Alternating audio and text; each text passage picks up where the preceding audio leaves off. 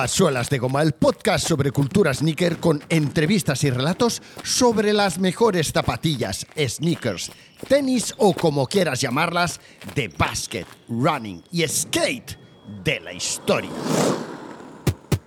En el 2018, en un momento en el que las zapas voluminosas y las zapatillas Core ya causaban sensación en el mundo de la moda, la marca japonesa ASICS trajo de vuelta la versión OG de las Gel Cayano 5 para celebrar el 25 aniversario de la franquicia de calzado que inspiró, si hablamos de moda casual, a los diseñadores de zapatillas voluminosas inspiradas en aquellas zapatillas de running técnico de la década de los 90. En el 2018, las zapatillas de running cómodas, conocidas como That Core, porque eran las que escogían los padres, algunos padres, para su vida diaria debido a su gran comodidad y prestaciones, comenzaron a ponerse de moda globalmente porque nada más y nada menos que firmas como Gucci, Chanel, Louis Vuitton y Prada utilizaron zapatillas de ese tipo para sus desfiles en la Fashion eh, Week de París, París Fashion Week.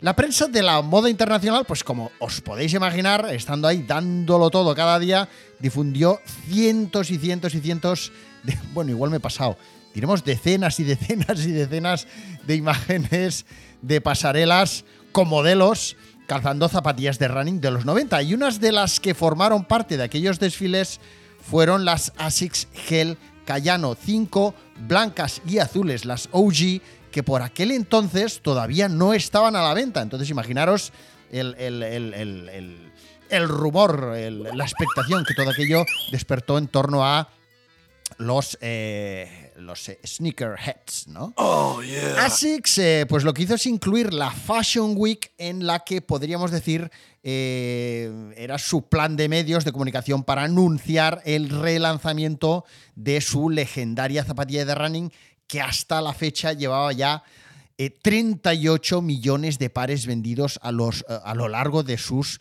25 años de vida. Los orígenes de este modelo se remontan a inicios de los 90, cuando Toshikazu Kayano recibió en la sede de ASICS en Kobe el encargo de crear un modelo de zapatillas híbrido para un runner capaz de salir a correr y devorar kilómetros, corriendo al aire libre por ahí a lo loco, eh, y al mismo tiempo luego exigirse al máximo en un gimnasio, ¿no? Ya sabéis a qué tipo de zapatillas me refiero, ¿no? ASICS había identificado a Toshi... Ostras, que este nombre tiene, tiene guasa, ¿eh? Toshikazu, Toshikazu Kayano. ¡Ole tú! ¡Ole tú! Como el hombre adecuado para aquella misión porque era un person que ya había creado buenos modelos ASICS para eh, básquet, eh, para volei y para, para running, para atletismo. Por lo que, digamos que tenía una experiencia anterior que le era de gran ayuda en la creación de una nueva zapatilla de entreno polivalente eh, basándose en todas aquellas experiencias previas y además teniendo en cuenta que eh, este señor, el señor Cayano, venía de haber estado trabajando en Estados Unidos donde precisamente las zapatillas de training en aquella época estaban en pleno apogeo, ¿no? Como todos sabemos.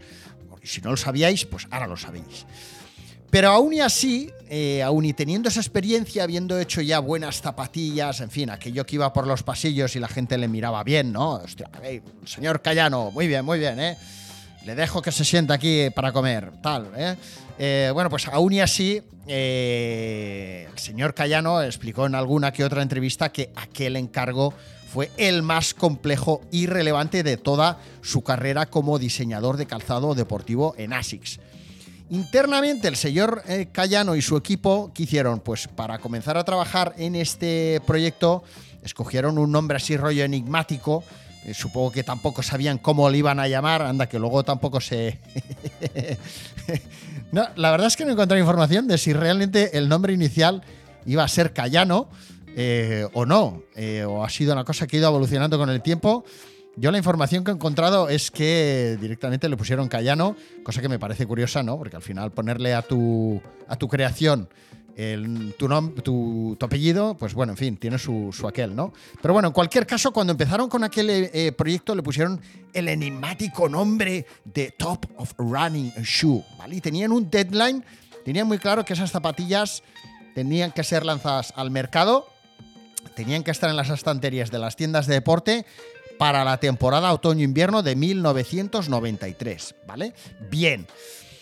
Entonces, y Ka- Kazu Cayano tuvo acceso a todos los recursos tecnológicos de la empresa, ¿vale? O sea, dijeron, oye, puertas abiertas, lo que necesites, plastelina, plastelina, pinturas plásticas, pinturas plásticas, tijeras, tijeras, lo que haga falta, ¿vale? Y además le abrieron las puertas del laboratorio de investigación de ASICS, que había estado creado ya inicialmente por, por el, fundador de la empresa, por Kihachiro Onitsuka, en el 79, con el objetivo, lógicamente, de intentar eh, sacar adelante todo, toda una serie de tecnologías que les ayudaran a crear zapatillas de alto rendimiento y a posicionarse bien en el mercado como una marca que ofrecía calzado deportivo de tecnología de vanguardia, ¿no?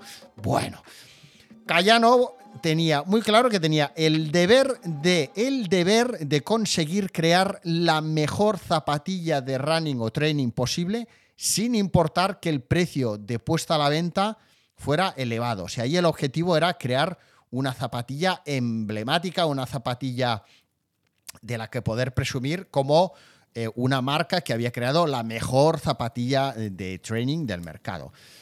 ¿Qué empezaron a hacer esta gente? Bueno, pues lo primero que necesitaba eh, este señor, el señor Cayano, me voy a ahorrar el nombre, era obviamente el- o sea, la, base, ¿eh? el, fundamento, que era el concepto, la idea. ¿Y qué hizo? Pues lo que hizo fue comenzar a trazar una línea de trabajo, empezar a dibujar, a, ga- a garabatear eh, de, dibujo, eh, buscando un poco en los orígenes de Kihachiro Onitsuka, que para crear sus primeras zapatillas de baloncesto, las OK o las OK, ¿vale? Que si os fijáis es Onitsuka Kihachiro, ¿vale? Las siglas del nombre del fundador de, Onitsuka. Bueno, pues las primeras zapatillas de baloncesto que creó el señor eh, Kihachiro Onitsuka eran las OK, las OK.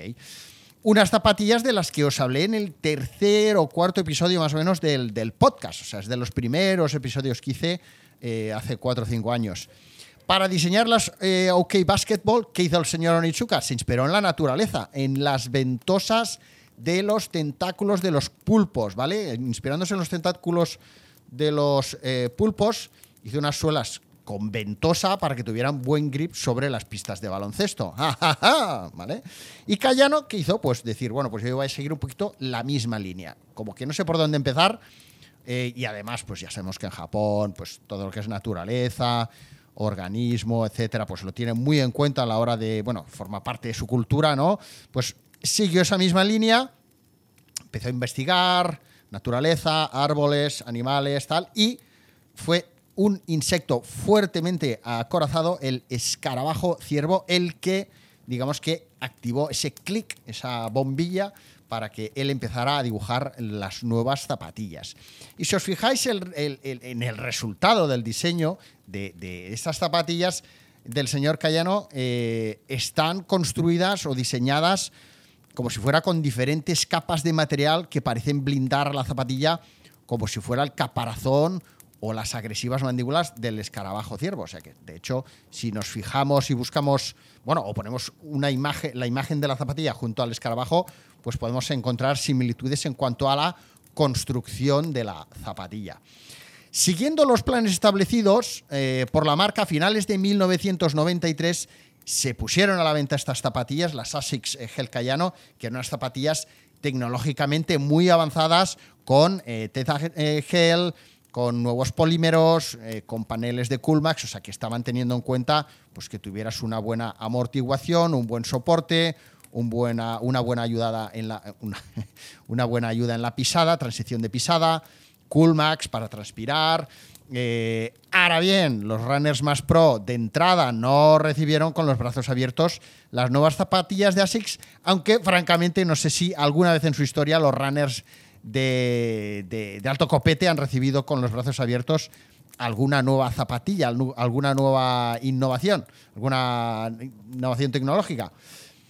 Cierto es que eran unas zapatillas un poco más pesadas que otros modelos que había por aquel entonces en el mercado, pero a favor, las ASICS Kayano tenían estas tecnologías que os he comentado anteriormente, el Tetagel, los nuevos polímeros, eh, los paneles de Coolmax, pero además tenían, por ejemplo, otras cualidades como, un sistema que tenían para evitar la sobrepronación, o, y esto sí que se ganó el corazoncito de todos estos exquisitos runners, eh, su sistema monoshock que venía a ser una especie de- de calcetín, ¿vale? Que dejaba fuera de juego las lengüetas de running tradicionales.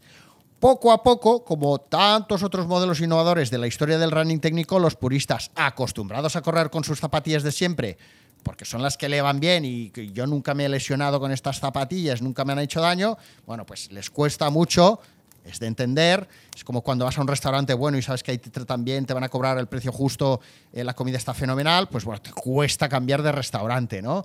Más si, si has probado algún otro que, que- que te atiende mal o que la comida no está tan bien o si te, mm, te meten un sablazo. Bueno, pues eh, poco a poco, al final, pues claro, estos runners, pues les cuesta salir de ahí de su zona de confort y poco a poco comenzaron a probar a salir a correr con las nuevas Asics Kayano y ¿qué pasa? Que comenzaron a convertirse en devotos adoradores callanistas. Ojo, ¿eh? o sea que fueron de un extremo al otro. De modo que eh, nuestro amigo Toshi eh, Kayu, Kazu Kayano no solo, ostras, qué terror, no solo había logrado construir un extraordinario modelo de zapatillas, sino que eh, además había creado, podríamos decir, una leyenda, ¿eh? un legado que seguiría, que ha seguido evolucionando año tras año, siendo la Cayano 5 un modelo que ha ido, a medida que, que se fueron haciendo nuevos diseños y tal, acabaron, por ejemplo, inspirándose también en el organismo, en el cuerpo humano, para, para